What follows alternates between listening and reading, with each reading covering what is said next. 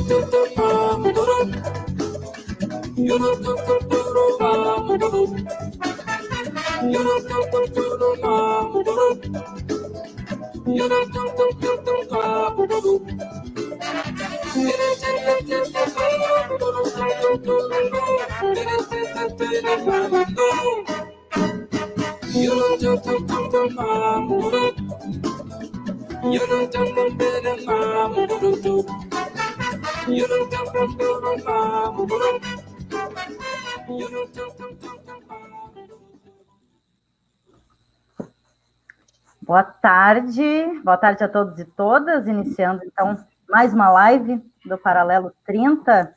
Muito boa tarde. É, temos feito aí nas terças e sextas-feiras, sempre às três horas da tarde. Antes de dar as boas-vindas aqui, boa tarde para nossa convidada e o convidado, temperatura em Rio Grande 15 graus e sensação térmica passa um pouquinho dos 11. Umidade relativa do ar 85% e não deixando, não perdendo o costume, né, da, da, das nossas brincadeiras com o clima, Rafa, é, 85% não, não me parece coerente. Assim, eu tenho sentido que a umidade está um pouquinho acima disso. Às vezes pensa que passa do 100%, né? É, acho que essa é a sensação nos últimos dias. Aqui, aqui, em casa, que não está secando nada, deve estar uns 120%, 130%. Disse, pois então. Mas tá bem, esse é o nosso outono rio grandino.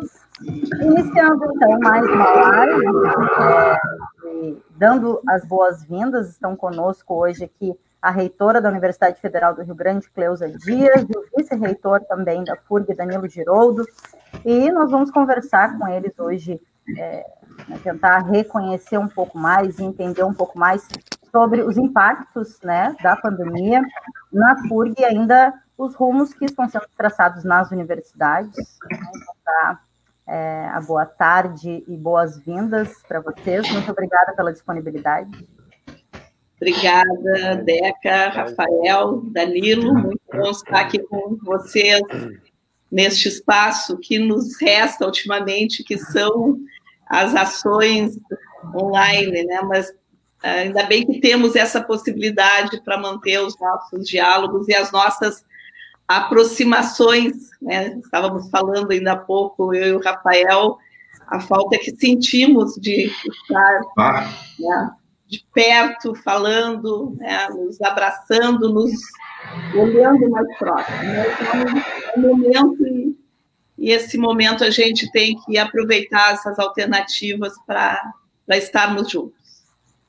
Se, e olha, se sentimos falta, né? Ah a gente já está também, estava brincando com a reitora, eu nunca achei que ia sentir tanta falta de me acordar de manhã cedo para trabalhar. Olha, Saudade. É. Olha que isso não está é no ar, mesmo. Rafa. Não tem problema, estou sentindo é. falta mesmo. É, não, é verdade, é engraçado. Às vezes a gente passa o dia todo em, em reunião, assim, online, né? E fica cansado, porque é um tipo de atividade que desgasta muito, né? Sim. Mas o dia que a gente não tem, tem menos, que você fica trabalhando num trabalho mais introspectivo, aquilo vai uhum. te fazendo mal, assim, você vai sentindo uma falta de é estar num ambiente coletivo de trabalho que você até prefere passar o dia todo em reunião, que você fica pelo menos minimamente interagindo. E a cabeça produzindo, né, junto com outras pessoas, é diferente. Né? Exato, exato. É. E a falta é essa, né, de levantar e sair para o local de trabalho e para o encontro, porque a gente, né, maior parte das atividades a gente faz uh, em casa, então tu levanta, vai para frente do computador. É, não, não tem aquele ritual de chegar no local de trabalho que a gente entra numa porta, cumprimenta um, cumprimenta lá na entrada da universidade, né, o pessoal que está ali, e aí vai, é, é, acho que é isso que, que faz muita falta, que são os nossos rituais do, do trabalho, né? Do, daquele trabalho que é bom, que também é parte da, da nossa casa, como a gente diz. É verdade. Adaptações, muitas, né? Nós estamos indo. E, quem sabe, já é, trazendo essa questão também, né? É, essas adaptações todas que cada um e cada uma de nós está passando, né? É, como é vivenciar isso, como vocês têm sentido também nessa essa necessidade das adaptações, é, dentro da comunidade universitária, no ambiente da universidade, que é muito plural, né, e tem uma diversidade de realidades é, é dentro da, da, universidade. Como vocês têm sentido, assim, essas, essas adaptações? É, eu quero aproveitar, eu e o Danilo queremos aproveitar que esse programa está né, ligado à nossa APTA, né, parabenizar os 35 anos da ABSAPURG, né, que é uma associação muito importante dos técnicos administrativos da educação, é, de muitas lutas, muitas conquistas, e não só em relação aos direitos dos técnicos administrativos da educação, mas, na verdade, na construção de políticas públicas, né, então, as associações, tanto de docentes quanto técnicos, assim como também né, os o, uh, de estudantes, é, os nossos DCE, nosso DCE, é, além de busca né, de conquista por direitos, é a construção de políticas que uhum. envolve a todos, né? Então, ainda que a APTA seja uma associação de técnicos, o trabalho sempre integrado com o Profurg, com os estudantes, né, isso é muito importante. Ao longo da história, muitas das conquistas que nós temos hoje é, foi um grande movimento. Então, é, tem uma programação aí, né, nesses 35 anos, a gente quer deixar o nosso reconhecimento aqui, né, pela importância de termos a nossa Aptafurg, que tem integrado os servidores do IFE, né, e da, e da FURG. É, é. Então, acho que falar um pouquinho depois de vir com o Danilo. É, é, um momento difícil, né? Essas adequações que a gente faz, fazer a gestão de uma universidade num contexto de pandemia é, é uma experiência nova para todo mundo, né? É uma experiência, aliás, tudo que estamos vivendo, a nossa geração não viveu. Não, não, não participamos de um processo como esse de ter que manter esse distanciamento e de não ter né, uma perspectiva, de não ter um, um, um planejamento que seja efetivo. Nós trabalhamos muito na gestão com o planejamento. Né? Então, a gente se organiza no, no ano anterior e vai né, planejando e vai trabalhando. E dentro dessa situação, quer dizer, nós, é como se a gente tivesse perdido o controle desse planejamento todo. Nós temos que andar a cada dia, a cada semana, a cada mês, acompanhando é, o que as orientações que não são só nacionais, né, mas são dos órgãos mundiais todos, é, que avaliam e, e, que estudam esse contexto da, dessa pandemia. Então, é uma adequação que a gente também aprende a fazer a todo dia. É, hoje nós tivemos uma. A gente tem agora todas as sextas-feiras reunião com os diretores das unidades acadêmicas, é, porque começamos com reuniões quinzenal, às vezes mensal, né? Mas a toda semana agora nós temos essa reunião porque realmente o processo é dinâmico.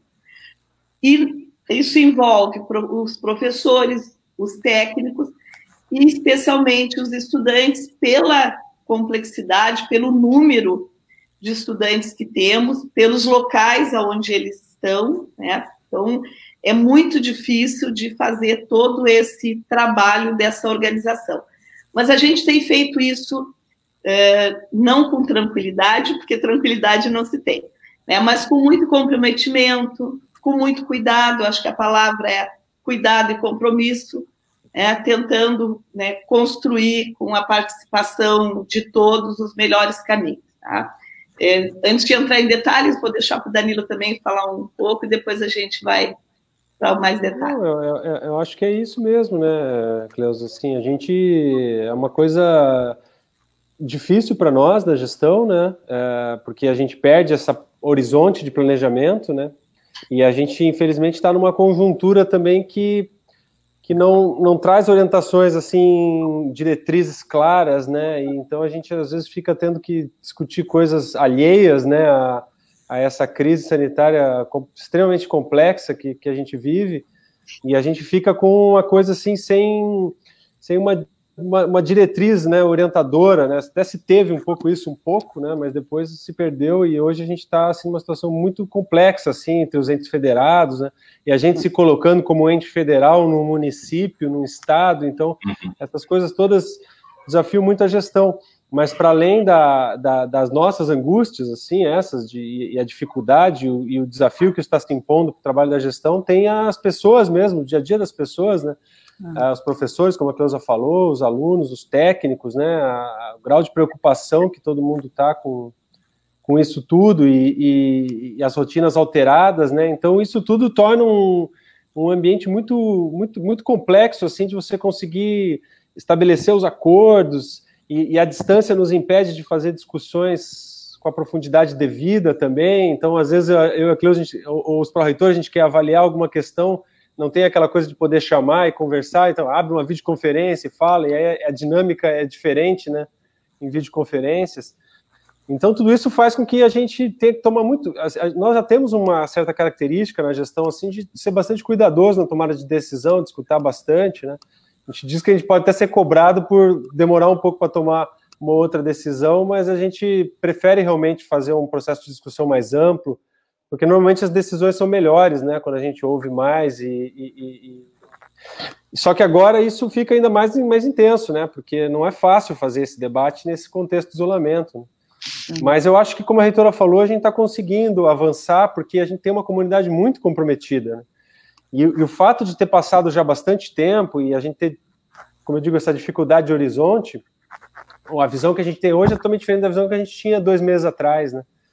Então, uhum. isso, isso também faz com que as pessoas vão amadurecendo a visão delas, né, e, e revendo questões, né, e também vai aumentando também a ansiedade e, e essa ansiedade, em algum momento, ela converge para a gente tentar encontrar soluções, né. Então, eu acho que é bem isso que a gente está vivendo agora, assim, a gente está com um processo bem amplo de discussão, que ainda não acho que não abarca todas as frentes que são necessárias, né, mas as prioritárias talvez, e, e, com isso a gente está conseguindo convergir um pouco dessas ansiedades em, em, consensos, né, em avanços, né. Em algum momento a gente vai conseguir consolidar isso de uma forma um pouco mais clara, mas é, é muito difícil, né. O que a gente pode falar é muito complexo e a gente não pode prescindir, eu acho, dessa escuta, dessa discussão, né, por mais difícil que seja. É um, é, vamos dizer assim, é um é um cenário que nos exige ainda mais esforço, né, para isso, né, mas é fundamental, né, isso para nós é conceito, né, então está uhum. tá presente, né? Com certeza. Acho, é, acho, que rapidamente, né, Danilo, não sei se a Deca vai perguntar, mas a gente está aí com três frentes, né, que são três comissões, na verdade quatro, a primeira comissão que foi o comitê que foi criado de monitoramento né, da Covid-19, que o, o Danilo preside, que é o comitê que acompanha todo esse contexto né, da, da, da saúde, das questões que envolvem essa pandemia que nos é, orienta. Tem, tem, um caráter mais técnico, né, Cleusa? Ele, assim, de, de, de, de, saúde, assim, do olhar da evolução da epidemia, do estado da arte, do conhecimento, para uhum. poder é, ter uma... Porque isso eu acho que é a, é a, base de tudo, né? Depois todo, todo o resto de planejamento emana dessa base científica, né?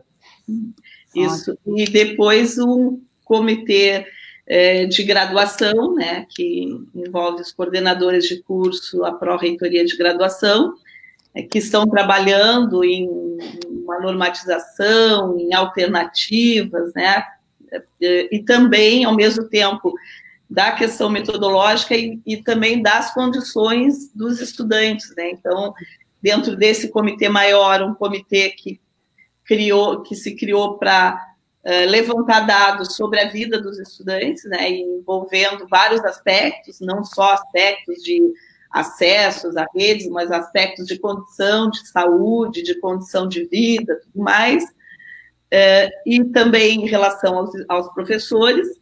Um outro o comitê da pós-graduação, também, que está trabalhando né, com mais ou menos com os mesmos itens, e um comitê que é de preservação, né, da cuidado é, da vida, onde está analisando mais os espaços das universidades, as necessidades para quando a gente tiver ou alguma atividade além do que já temos presencial, porque hoje nós só temos presencial aqueles serviços essenciais.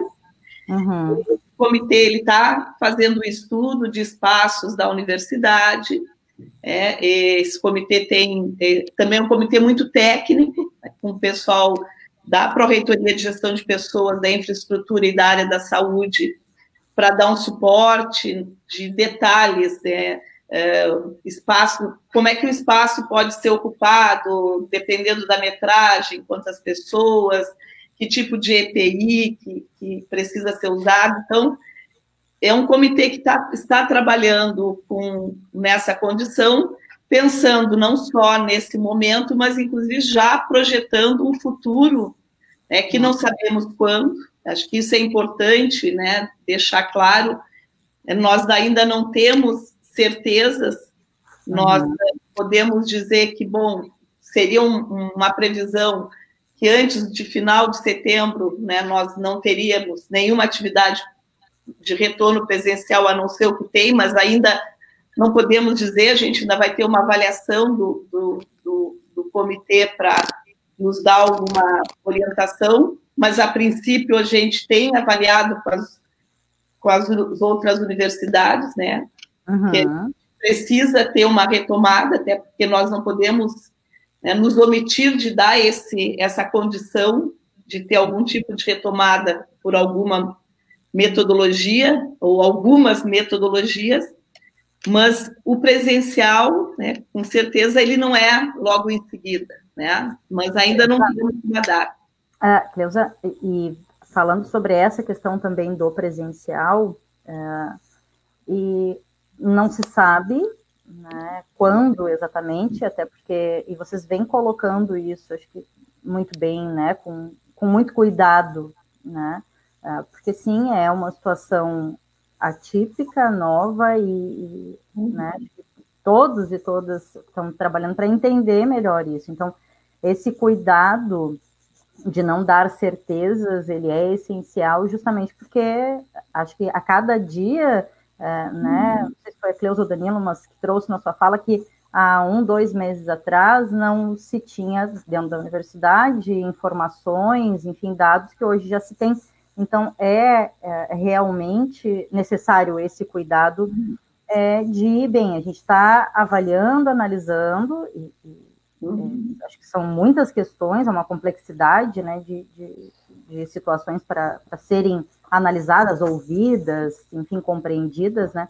Mas é importante, sim, porque eu, eu não sei se, se vocês têm, por vezes, essa sensação, mas quando eu vejo é, cobranças, e a gente sabe também que as cobranças, elas vêm de, daqui a pouco, de um sofrimento do não saber, né, das pessoas, a gente uhum. tem aquela falsa ilusão de que temos tudo sob controle e não temos, né? Claro. Uh, mas por vezes vêm cobranças de, de certezas, e, e, penso que é muito importante que a gente reforce isso, né?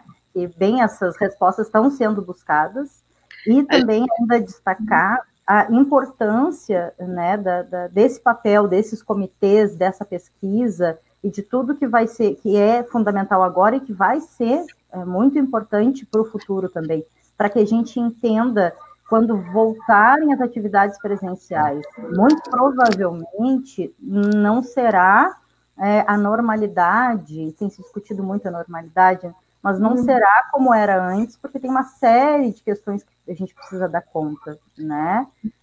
Com certeza, Deca, e, e tu trazes né, um, uma reflexão muito importante, né? É, a gente tem que trabalhar com essas incertezas, né, com essas provisoriedades, porque a gente está muito acostumada né, a estabelecer é, a certeza ou estabelecer uma verdade, trabalha, é, e, e, esse momento é isso, a gente tem que planejar, a gente tem que estudar, tem que se organizar, mas não tem uma certeza, por exemplo, de quando, ainda não temos, quando podemos voltar.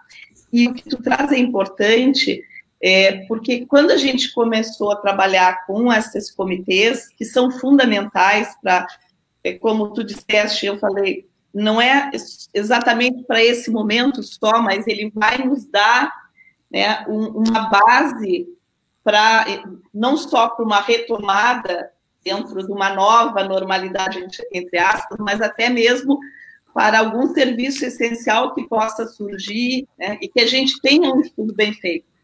Isso no início gerou um, uma insegurança, né? Ah, tem um comitê trabalhando com os espaços da universidade e tal. Já vamos voltar? Será que vamos voltar? Não, não é isso. Mas nós não podemos deixar para fazer todo um, um estudo de demandas para quando a gente tiver uma, uma possível data, né? Porque isso implica qualquer retorno de uma atividade presencial, além do que nós já temos de essencial, é, nós temos que tratar de higienização mais intensificada dos espaços da universidade, é, da aquisição de EPIs, né, da organização de várias uh, ações que hoje elas estão pensadas para esse essa atividade que ela está acontecendo. Então, esses levantamentos que nós estamos fazendo, ele não está sendo feito pensando que tem uma data agora, em agosto, que a gente vai voltar. Não. A gente está num trabalho paralelo, né, com todas as comissões, levantando todos esses dados para ter esses suportes, inclusive para pensar por exemplo, na parte de, de, infraestrutura do cuidado, né? Porque é infraestrutura, mas isso é para quê? Preservação e cuidado né? da, da, das pessoas. Né? Então a gente precisa até investimento nessa, nessa área toda. O Danilo é, pode... E o cenário, o cenário da, da, da, epidemia no Rio Grande do Sul e em Rio Grande, ele, a gente trabalha com algumas projeções, né, com alguns modelos que os grupos os grupos da universidade estão produzindo e outros também, né? E assim, o cenário ele é muito complexo, porque, é, infelizmente, se o país como um todo tivesse uma estratégia né, de, de, de, de interrupção de todas as atividades que não são essenciais, tivesse a proteção né, de emprego e renda de alguma forma, que protegesse tanto em pequenas empresas, enfim, pudesse proteger o sistema econômico e social de alguma forma, que garantisse um período onde todos parassem, a gente conseguiria diminuir a circulação do vírus ah, e sim. poderia voltar um pouco mais rápido. Mas como isso não acontece, né? Então você fica sempre com grande mobilidade de vírus de uma região para outra e você fica com uma condição de impossibilidade, na verdade, de você. Quer dizer, não é que não fica. É, pode ser possível, mas não é muito efetivo você em uma única cidade daqui a pouco fechar tudo, porque hora, em algum momento você vai precisar abrir, e sempre você vai expor pessoas suscetíveis ao vírus, porque o vírus está circulando, você não consegue diminuir a circulação dele, entende?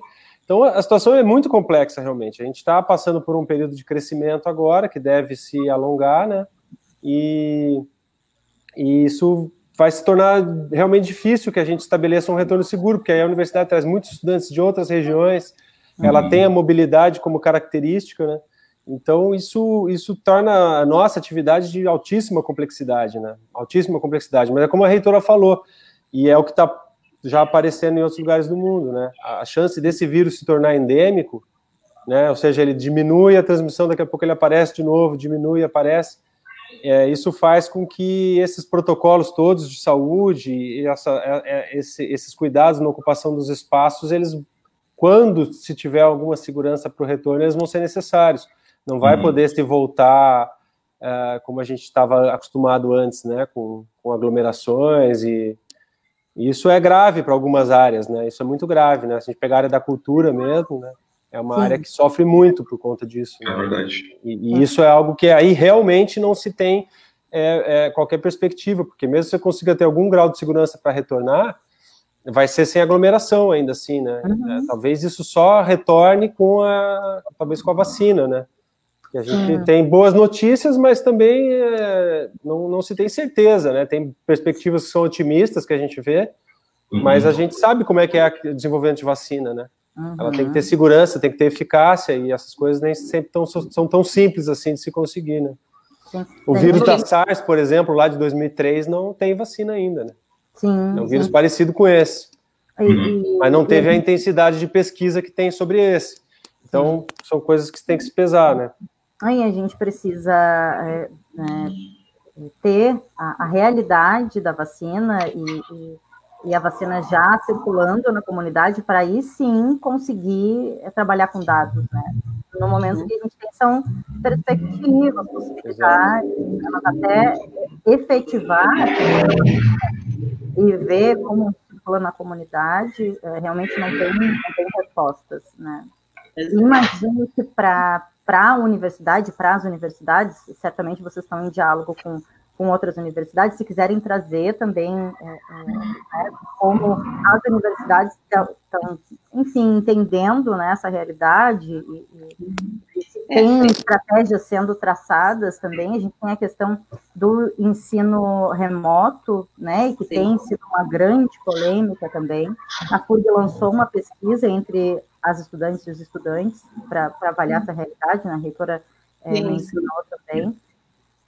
Essa, essa pesquisa, ela uh, não, não visou só a condição do estudante de acesso à internet, mas, as, como eu disse, né, as condições de saúde, é, de família, né? porque, claro, basta só ter a internet, a gente precisa ver um, um contexto todo.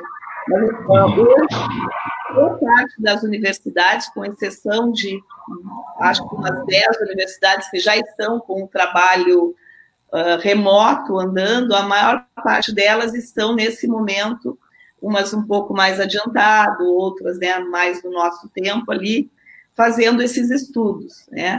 A gente acredita que uh, no mês de julho, no mês de julho, até o final de julho, teremos um número já bem grande de universidades, né, já com vários calendários emergenciais já divulgados, com uhum. ações uh, online. Porque a gente precisa ter uma alternativa, né? Porque a questão é essa. Uh, não, não tem um, um, dado concreto, mas já se fala nas, uh, entre as universidades que provavelmente até o final do ano não se tem um retorno presencial normal, vamos dizer. Uhum. Podemos ter é, algumas atividades com menos fluxo de estudante, com menos número de estudantes, mais aquelas é, essenciais de estágios, laboratório, coisas. Entende? Hum, talvez isso possa acontecer a partir de setembro, principalmente para nós aqui do Sul, que é quando o tempo começa né, melhorar, mas também é, ainda não é nada certo mas o que se tem é isso, né? O que as universidades têm avaliado, considerando esse contexto, que aquele retorno presencial, ele talvez, dentro de uma normalidade, ele não aconteça esse ano, exatamente pelo que o Danilo falou. É, não basta a gente retornar, nós temos muitos estudantes, e, e também esse é um dado desse questionário, para a gente saber onde estão esses estudantes. Uhum. Porque alguns que são de outros estados, outros municípios, permaneceram em Rio Grande, mas nós temos muitos que foram embora.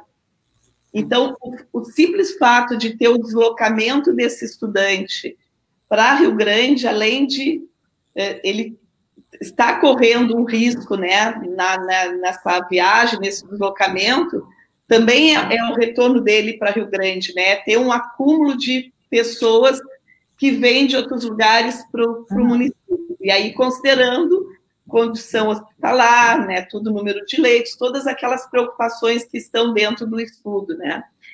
Então, é isso que para nós é, é, fundamental e a maioria das universidades está pautando, né? Retorno dentro daquela normalidade, todos vão retomar atividades presenciais. A gente imagina que isso não aconteça é, neste ano da forma como normalmente se suspende por alguma coisa ou por uma paralisação, uma e volta depois. Não, né? Então é, é esse diferencial. E o trabalho, o trabalho remoto, né? A gente está tá fazendo uma normatização que dá uma condição para diversos tipos de atividade, uhum. que considera assim o trabalho uh, online, né, usando ferramentas que a gente pode não dizer que está substituindo a educação presencial pela distância, não é isso, porque a educação à distância a gente sabe fazer bem feita, né? Nós temos cursos que já desde 2007 que nós trabalhamos com metodologias que depende de tutoria dos polos, porque esse é o diferencial né? educação à distância, ela tem toda uma estrutura de polos nos municípios para dar o suporte tecnológico para os estudantes. Então, nós não vamos poder trabalhar com essa realidade. o que a gente está trabalhando é com a possibilidade de utilizar né, esses sistemas e essas ferramentas né, como uma forma de, de acesso. E não só essas, né? Porque a gente pode trabalhar com um outro tipo também. Eh, isso vai ser levantado, estudos dirigidos, né, com material eh, concreto que fique disponibilizado, mas tudo isso está sendo analisado, né? Está sendo discutido. A gente não vai uh, encaminhar nada ainda sem ter o resultado do questionário que está sendo analisado também. Ele começou, acho que foi ontem, né, Danilo, que concluiu. Danilo concluiu, pode. É, concluiu na terça-feira, eu acho. Isso, então vai tá começando. Ontem começou, é, quarta-feira começou a análise, é, 8 mil, né? Tivemos um percentual muito alto, que foi uma, uma ótima resposta, né? É. A gente já estava com praticamente 80%, 80 dos estudantes respondendo o questionário, então isso vai dar um dado de qualidade, né? Ah, Porque é uma preocupação nossa, esse mapeamento das necessidades, né, com o maior nível de precisão possível, né? É, vai haver prejuízo, certamente, é impossível né, passar por um período de pandemia desse, então a gente diz que a gente tem que reduzir o dano ao, ao, ao menor nível possível, né? Então é isso, é, é poder trabalhar com políticas aí bem direcionadas, né, para aumentar o acesso, e quando não for possível ter alternativas, né, as que, as que a reitora colocou, né? então fazer uma coisa que seja bem debatida, bem discutida e consiga eh, reduzir o dano ao máximo, né, não há como não ter dano, né, qualquer que seja a decisão vai, vai, vai, vão ocorrer danos, infelizmente, porque é uma pandemia, né, é uma pandemia num país que não tem diretrizes claras, assim, né, de políticas claras para combater essa pandemia. Isso torna tudo mais difícil, né? Então, a gente realmente tem que fazer naquilo que está na nossa. Felizmente, a gente é uma universidade, é uma, sendo uma universidade, a gente acaba tendo uma relativa autonomia. Gostaríamos de ter muito mais, né? Mas consegue ter uma relativa autonomia para poder fazer o desenho das políticas. Até aproveitar já, né? Falar um pouco de autonomia. Eu lembrei rapidinho só, Cleusa, porque a gente ainda não falou disso publicamente, né? a questão da revogação da portaria das cotas no último ato do nosso ex-ministro, é uma questão sem qualquer efeito prático, né? Para nós ela tem efeito zero. Né? Nós temos a nossa política de ação afirmativa na pós, que nós aprovamos ano passado, estávamos em plena implementação. Ela é complexa, porque é uma realidade muito diversa, né? Mas ela vai seguir normalmente, dentro da nossa autonomia, né? Muitas vezes a gente não tem essa autonomia, mas é, então é isso, é deixar os, os questionários Felizmente teve uma boa resposta, a gente vai buscar avançar mais, os coordenadores tiveram um trabalho maravilhoso, assim, muito dedicado mesmo para alcançar esse estudante. Ainda falta, né? Vamos buscar ainda mais enquanto eles vão sendo analisados. Isso vai levar algum tempo, porque 8 mil questionários, né? Mais de 8 mil, 8.500 questionários, e tem vários campos abertos, né? Que com respostas qualitativas importantes, né? Então a gente uhum. vai, vai analisando aos poucos. A parte quantitativa, acho que rápido já vão sair as, as principais análises, né? E a partir daí é que vai se conseguir desenhar as políticas, né? Para ah, poder reduzir todos esses danos, né? Porque é isso, é como a reitora falou, né? A gente está na, na gestão e fica com a responsabilidade de construir as alternativas, né? É, uma coisa muito importante, Beca, é, é o, o, dano ele vai existir, né? Numa uhum. situação de pandemia, é, não tem como não ter perdas. As perdas elas elas vão ter em todos os sentidos, né? A gente tem em, todo, em, em toda a complexidade que é a vida das pessoas. Uhum. Né? E, então, vamos ter perdas. E o que nós temos que fazer né, é ter essas alternativas, porque de, tendo uma alternativa ou não, né, a perda ela tem pelos dois lados. Então, uhum. nós estamos com esse todo esse cuidado que todo o processo que a gente possa fazer, embora ele é, a perda já esteja aí, para que ele seja o mais uh, inclusivo possível, né? E não excludente. Acho que a maior preocupação, e não é só nota, mas é da maioria, e acho que é de todas as universidades, eu tenho ouvido muito isso de todos os reitores, é que nós possamos ter alternativas é, que ela não, não faça um processo de, de exclusão, que a gente possa, mesmo considerando todas as perdas que vamos ter, mas que a gente possa dar uh, a condição é, para que todos possam, de alguma forma, participar né, de, de atividades porque tem um lado positivo também, né? Porque uh, que a gente tem visto os estudantes, eles estão também num processo muito solitário, é, da, das, dos seus grupos, né, da, da, dos seus colegas, e isso também. Acho que travou o som da Cleusa. Perdemos a Cleusa um pouquinho.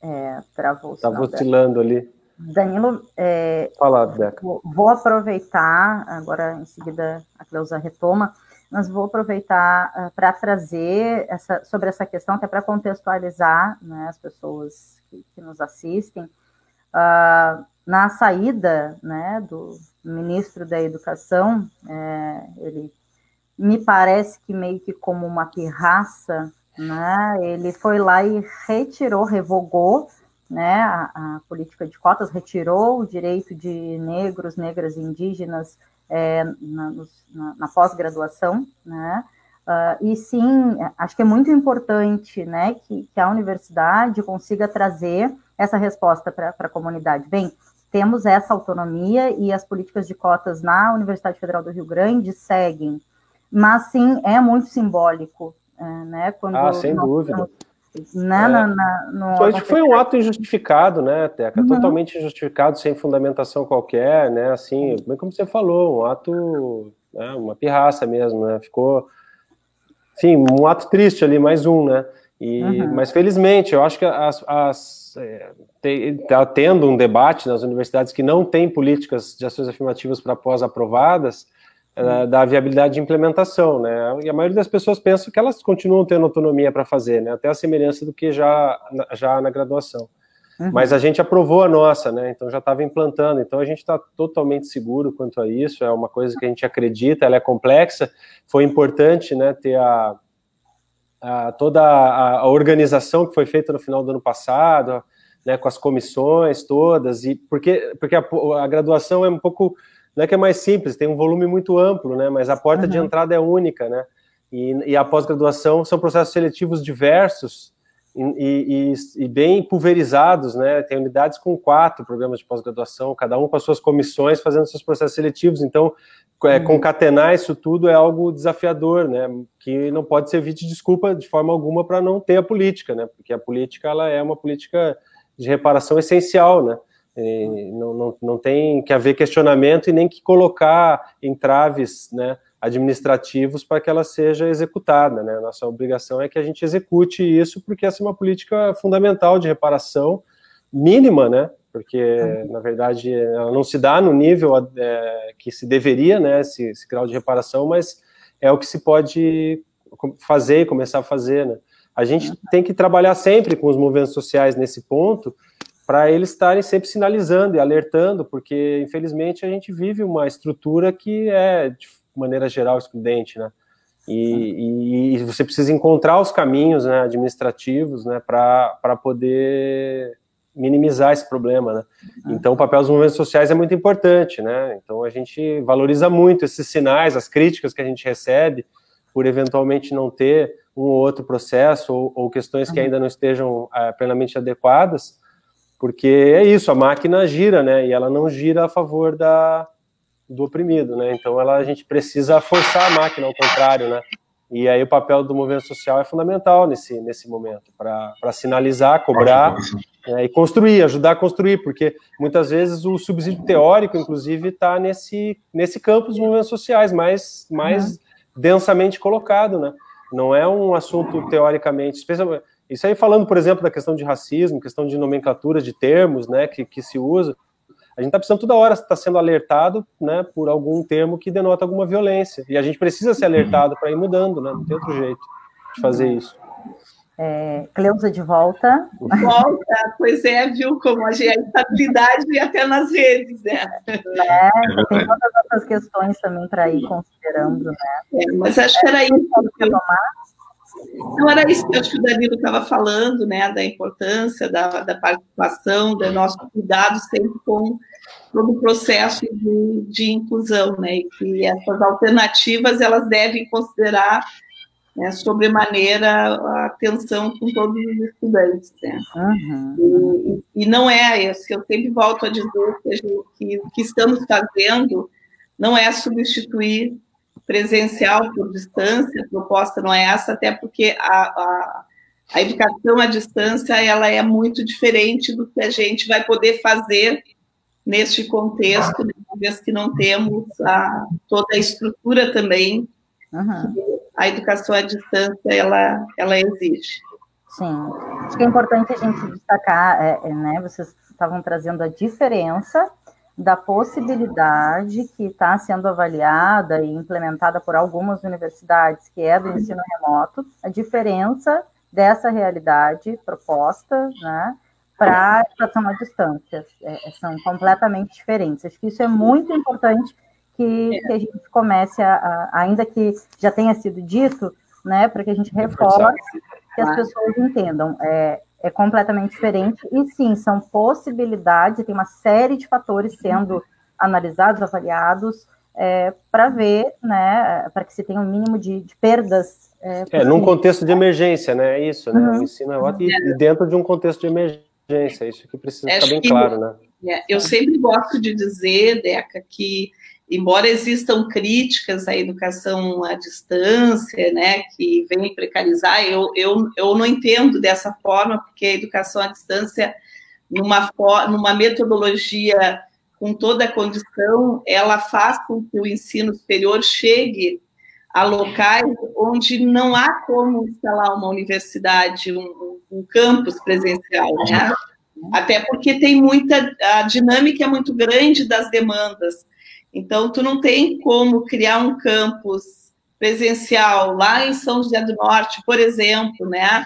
Ou em Santa, ou, bom, Santa Vitória é mais fácil, mas em locais menores, porque aí tu vai ter a oferta de um curso que daqui a pouco tu atende aquela demanda. Então, quando a educação à distância ela foi ampliada na rede federal, através da Universidade Aberta do Brasil, ela teve esse objetivo do governo à época de um processo e, e, de uma forma positiva, porque com a participação dos municípios, com garantia de polos, com condições de computador, internet, tutores, então, e a gente sabe fazer isso muito bem.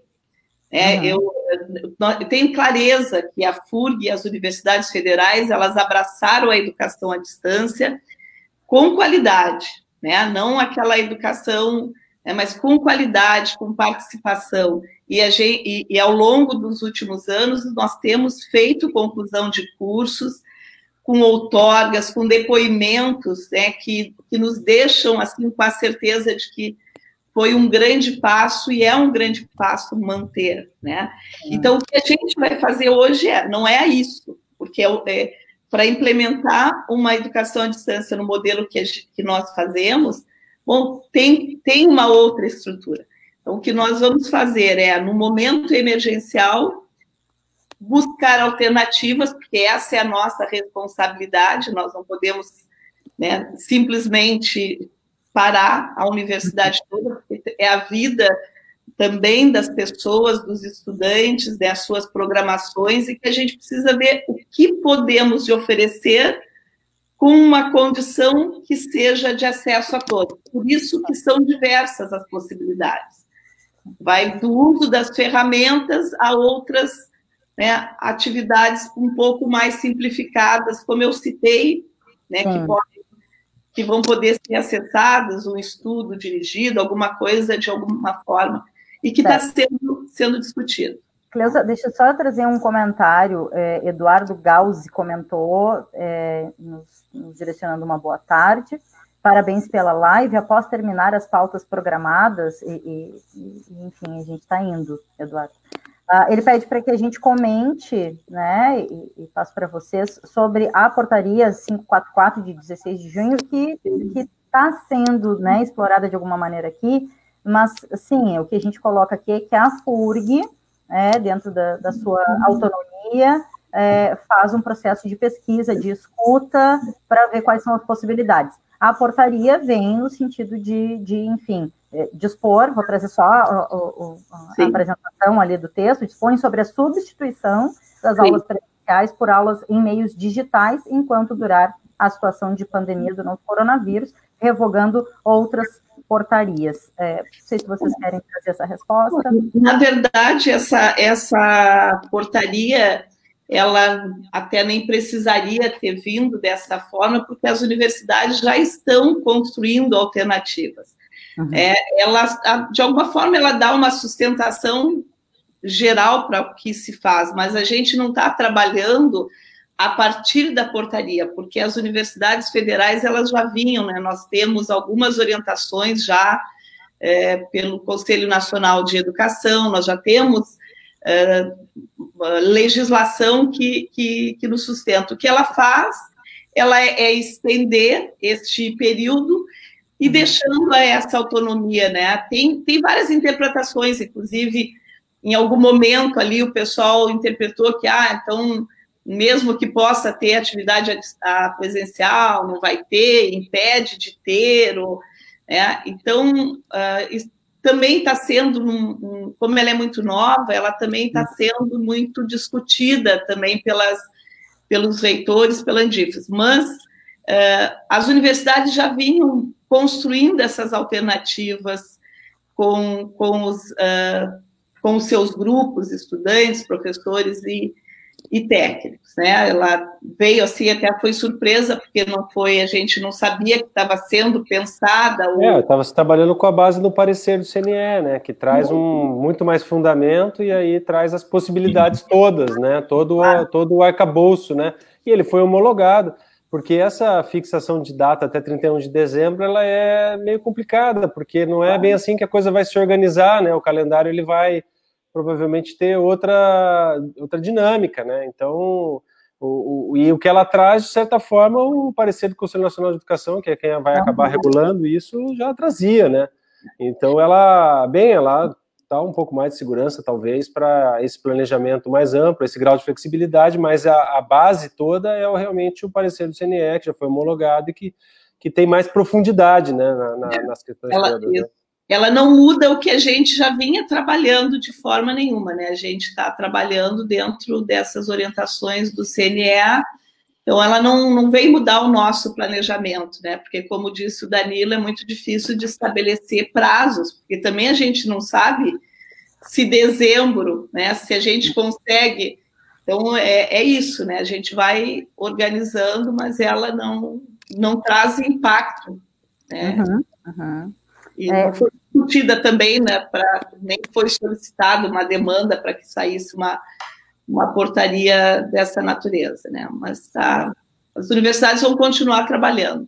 Vão continuar dialogando, porque é assim que se constrói, né.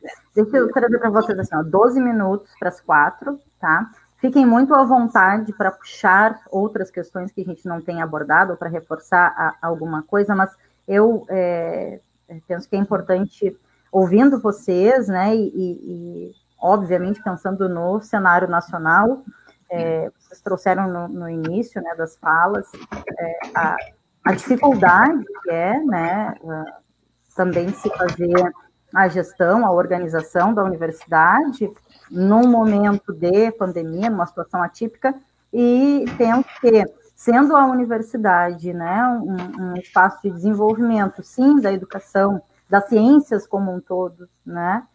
A gente ter essa, essa, essa negação né, das ciências de modo geral, a gente vem acompanhando não só durante o período da pandemia, mas penso e me corrijam, né, mas a sensação que eu tenho é que se intensificou os ataques às ciências, às universidades, uh, no âmbito das pesquisas, no âmbito de também nas questões que se nega, né, o que uma, uma instituição, uma entidade reguladora mundial traz sobre as questões da saúde, enfim, acho que a gente tem uma série de, de questões que imagino que seja uhum. muito mais complexo para as universidades é, conseguirem atuar nesse momento, né? É, eu, eu acho que é, tu traz uma coisa muito importante, né? O papel das universidades no, no contexto do uhum. país, né, como um todo. Então, a gente vinha, assim, sofrendo muitos ataques, né? Tivemos aí agora a, a mudança, a saída do ministro, né? A gente espera que o próximo, próximo ministro tenha uma compreensão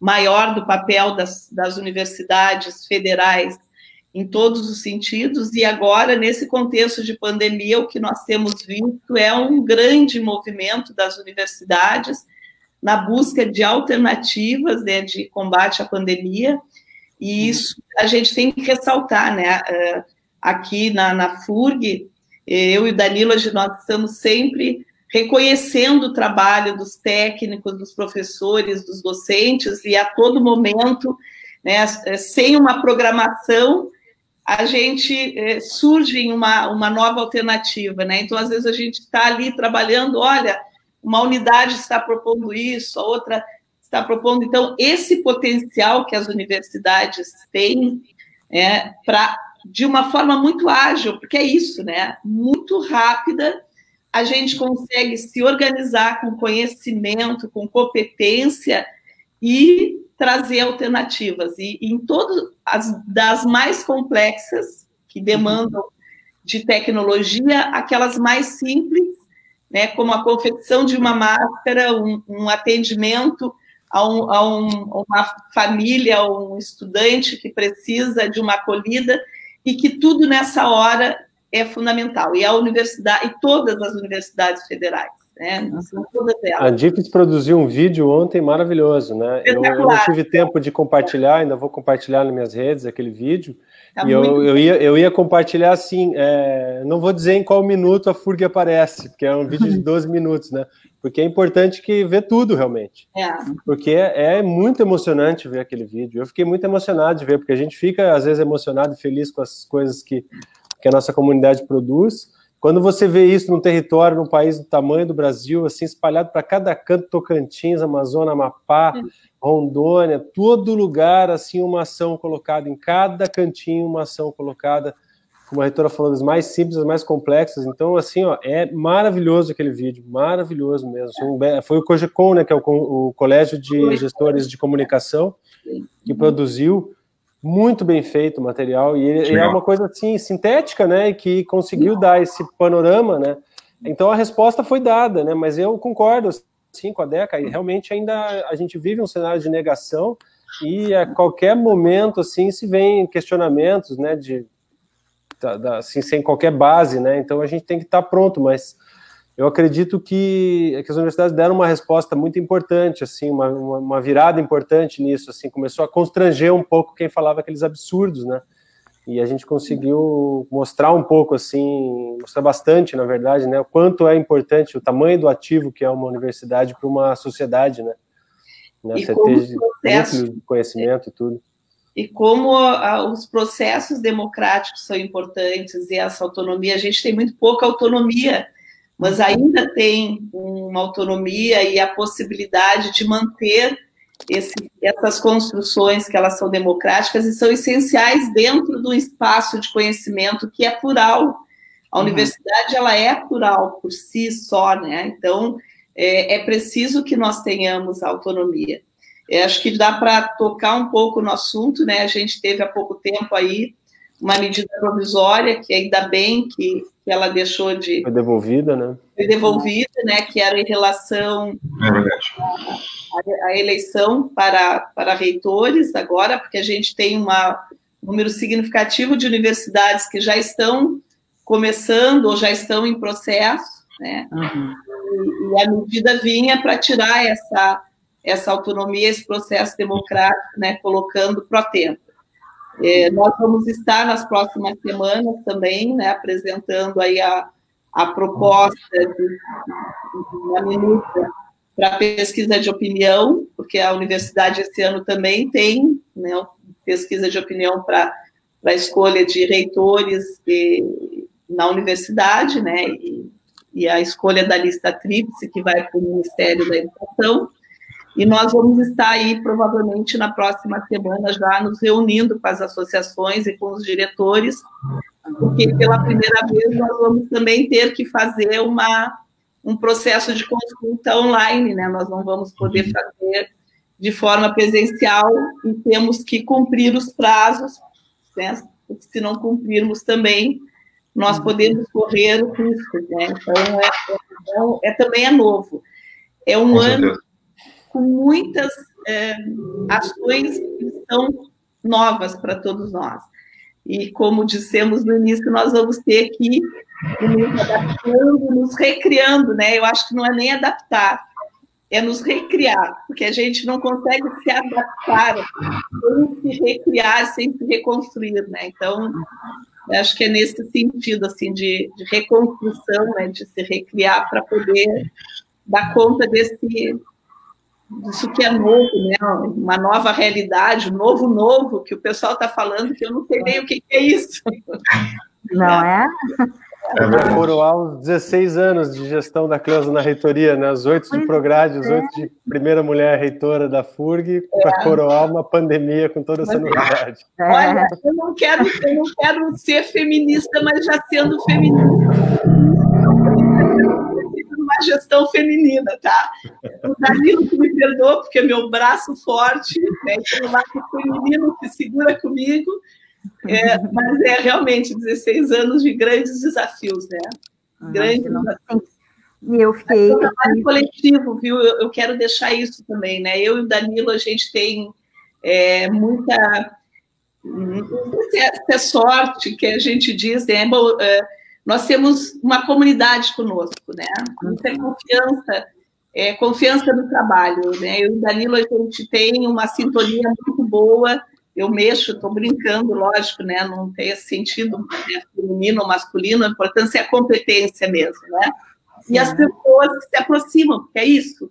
Pessoas que se, se aproximam, que têm os mesmos ideais, com as suas diferenças, mas que né, conseguem se manter unidos. Acho que é isso, né? Eu e o Danilo e uma comunidade inteira que é, confia no nosso trabalho, que nos ajuda e que hoje, nesse momento difícil, é, ninguém, né, nem, nem aluno, nem professor, nem técnico, independente de questões, né, está todo mundo muito unido conosco aí, acreditando e nos ajudando a construir melhor. Então, acho que vou fechar sim, eu fecho 16 anos de, de gestão e oito anos junto com Danilo, mesmo com a pandemia, uma, uma tranquilidade no sentido de que a gente fez, está fazendo aquilo que a gente acredita.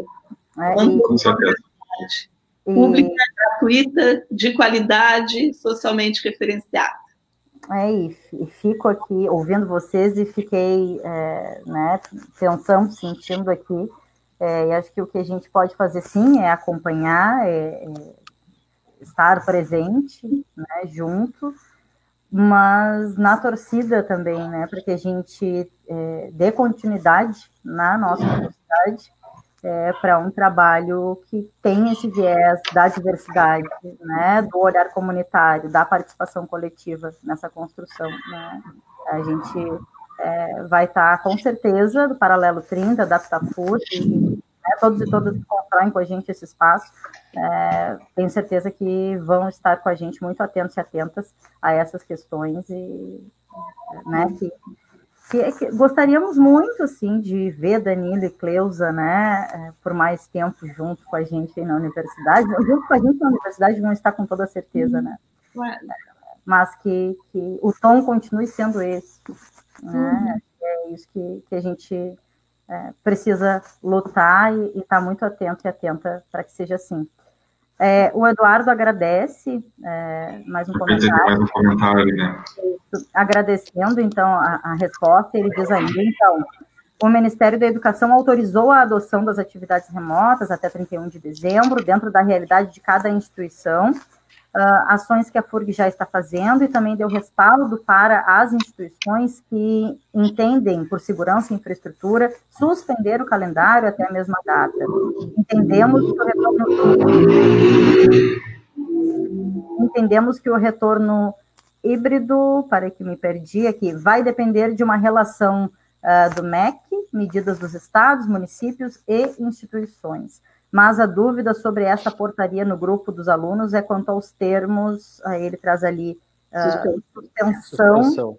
e de, não é. sei se tem alguma continuidade, né? Não, eu acho que é isso, é esse conceito que apareceu aí, é, esse conceito apareceu de uma forma que também é difícil de compreender, porque é isso, né, você vai suspender sem ter uhum. uma previsão, porque você não tem projeção de retorno, você não tem, né? Danilo, rapidamente, tá? É, aqui pelo Facebook consegui abrir o todo ah, comentário. Continuidade, tá bem. Isso, é suspensão e proibição seriam os termos. Aí, uhum. fechando, ele diz, em alguns meses, caso haja um cenário onde seja seguro, adequações dos espaços, disponibilização de material de higiene, orientações, etc., o retorno híbrido das atividades. Essa portaria impediria o retorno híbrido pela FURG? Acho que, de certa forma, foi respondido, mas fiquem à vontade para fechar. É, ela, ela, ela, dá uma ideia de que a gente, mas, e, mas na verdade a gente sabe que no momento não tem como ter o híbrido, porque nós não podemos retornar o presencial nesse, nesse momento, não tem como, né? Uhum. É, mas acho que eu, entendi a dúvida dele, né? A questão do híbrido, porque ela meio que faz uma dualidade, né, ali entre presencial e a distância. Né? Não, mas o híbrido ele está bem, bem preservado pelo, pelo parecer do Conselho assim, Nacional de é, Educação. É. É isso, então ele não, não teria problema, né? A questão realmente é essa insegurança em ter, em ter na falta de segurança para o retorno híbrido, que caracterizaria para ser híbrido tem que estar tá todo mundo aqui, né? Entende? Aí ele, aí ele, aí é que é o problema, porque a mobilidade ela acaba se dando. No momento em que se tiver o presencial, ainda talvez, provavelmente ainda vai ter algum grau de hibridismo, vamos assim dizer, porque a, a, as aglomerações não vão poder ocorrer, né? Então você vai ter que dividir as turmas e aquela coisa toda, não tem sala de aula para isso. Então tem toda uma discussão também de modelos pedagógicos para esse tipo de cenário, né? Mas ele agora ainda, como a reitora falou, ainda é um pouco distante para o Rio Grande do Sul, né? Talvez uhum. outros estados que já estão em uma descendente, sei lá, possam ter uma outra visão, mas para o Rio Grande do Sul, que recém está acelerando, né? Uhum. É, é, é, bem complexo, né? É, esse é um período de transição que a gente pode dizer, né, é emergencial e de transição, que talvez no primeiro é. momento realmente a gente só possa retomar com algumas atividades uh, na forma remota, online, né, sem uhum. a, a, necessidade de, de, do presencial. Aquelas atividades que necessitam realmente ser presenciais, elas vão poder ser jogadas para um pouco mais né, à, à, frente, enquanto a gente não tiver essa condição. Aqui no Rio Grande do Sul também, acho que nos estados onde tem um maior índice, né, Danilo, a gente também tem a Universidade do Rio mesmo, a reitora já se manifestou. A... É, o Rio de Janeiro está fora de controle também, ainda, né? É, a Minas né? também, né, já, já, já se manifestou. É, o Amazonas parece que é o estado que está já com uma prevalência grande né, na população e, e, e, começou a apresentar algum decaimento mais consistente, né? Uhum. Mas não se sabe como é que vai se trabalhar as reinfecções, né? A, a, as novas ondas, então tudo é muito difícil, assim. Por isso que assim a normalidade, por, por exemplo, o Amazonas, talvez um cenário de dois meses fosse fosse factível para um retorno presencial, ainda assim preservando a, a, a não aglomeração, né?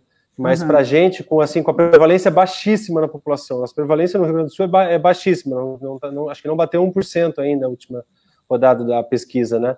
Então, tá todo mundo suscetível, né? Então, enquanto tiver circulação de vírus, casos aumentando, todo mundo suscetível, você tem um cenário extremamente desfavorável para a retomada, né? Certo. Olha aqui. Porque não tem, não tem milagre, né, Deca? Assim, ó, se tiver muitos casos, vão ter muitas mortes, né? Não tem, não tem outra alternativa, né? Você só tem poucas mortes porque tem poucos casos, né? Então, infelizmente, essa é a realidade. Tem questões da letalidade ainda bem difíceis de entender desse vírus, mas hum. o padrão geral é esse, né? Sim. Olha aqui, uma hora e três de live. É, uhum. Acho que podemos ir, ir, encerrando, agradecendo vocês é, e, e informando, né? Que a live ela está sendo transmitida pela página do Paralelo 30 no Facebook, fica disponível ali como publicação, tá? Para quem quiser, não conseguiu acompanhar toda e quiser é, pegar do início, rever algum ponto, é, fica ali disponível. Nós agradecemos é, a disponibilidade de vocês, tá? E seguimos acompanhando sempre as ações da universidade e, e esse espaço está aqui é, é de uso também da universidade como um todo. Tá bem? Bem, obrigada. Valeu, obrigadão. Obrigada, Deca. Oi? Valeu. Talvez tem música. Mas então, eu sei, falo isso ou não falo, mas enfim, eu sei que a quer. Né? Nós vamos fazer, um, vamos fazer uma live musical aqui com os convidados. Tá bom. Obrigada a vocês. Estamos Não, bem, pessoal. Não trouxemos isso no ar, Rafa, mas acho que posso fechar assim, que nós temos aqui quatro artistas, né? Olha aí. E isso me alegra o coração. Mas é verdade. Me, me deixa muito mais tranquila nesse momento. Gente, é, agradecendo muito tá, a disponibilidade de vocês, quem nos acompanha e constrói paralelo junto com a gente. É, o Paralelo 30 volta nesse formato de live na próxima terça-feira, às três horas da tarde, e a gente conta com a participação de todos e todas até lá. Isso aí. Boa tarde, brigadão. Boa tarde, boa tarde.